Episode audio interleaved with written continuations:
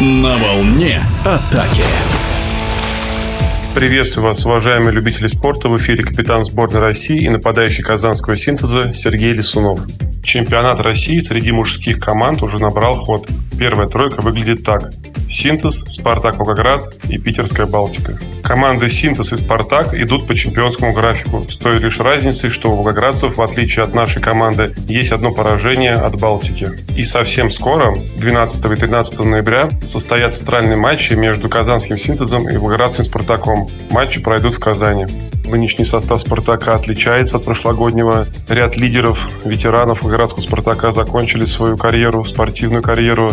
Некоторые игроки перешли на тренерскую должность. Ряд игроков заняли руководящие позиции, также в структуре клуба. Но им на смену пришли не менее амбициозные и горячие парни с разных клубов, с «Динамо», с Питерской «Балтики», с э, Казанского «Синтеза». То есть «Спартак» неплохо укрепился, Волгоградского «Спартака» равный сбалансированный состав, хорошая скамейка. В составе есть не один член и кандидат национальной команды России. Так что впереди нас ждут очень интересные игры. Кстати сказать, и Балтика дала бой нашей команде Синтезу в начале чемпионата.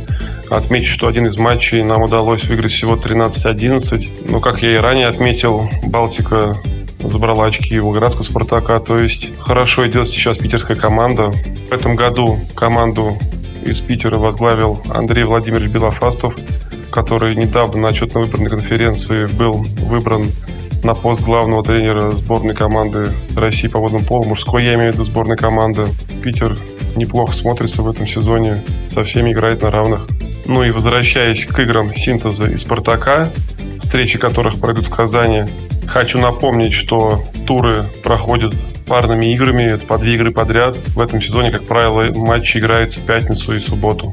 И после этих матчей мы вновь встретимся в эфире. С вами был капитан сборной России и казанского синтеза Сергей Лисунов. На волне атаки.